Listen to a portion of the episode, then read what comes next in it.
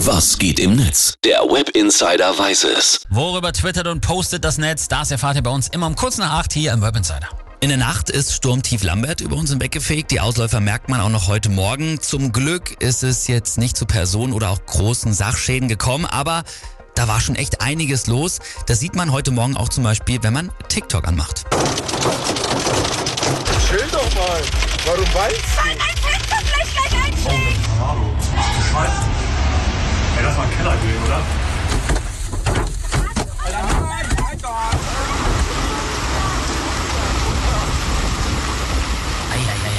Schon krass, wenn du irgendwie faustgroße Hagelkörner in Ja. deine Windschutzscheibe schlagen hörst, ne? während du Auto fährst. Da wird einem schon ein bisschen anders. Besonders auch von den Überschwemmungen betroffen waren Braunschweig und zum Beispiel Kassel. Aus Braunschweig macht gerade dieses Video hier die Runde. Es wurde mir heute Morgen auch schon zugeschickt. Das ist zum Glück eigentlich ganz witzig. Da schwimmt jemand tatsächlich durch die Straßen. Was für eine verrückte Szenerie hier, ey. Ach, herrlich. Junge, wo willst du hin? Pass auf, komm her, komm her. Für dich schwimme ich noch eine Bahn. Komm her, ich schwimme für dich eine Bahn. Ja, Mann.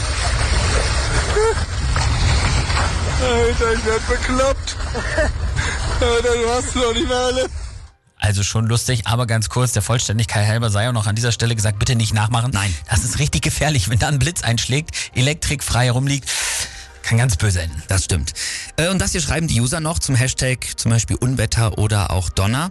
Evi Tri schreibt, Land unter in Kassel, ich bin gerade im Galeria Kaufhof mehr oder weniger gestrandet in der ersten OG, weil unten schon das Wasser knietief steht. Sowas habe ich noch nie erlebt. Heftig. Und Thomas Kaplaner zeigt auf diesem Foto hier auch ein faustgroßes Hagelkorn. Schreibt dazu, wenn jetzt morgen noch eine Person zu mir sagt, früher hatten wir auch schon Unwetter, das nannte man dann Sommergewitter, dem knall ich dieses Hagelkorn direkt zwischen die Augen.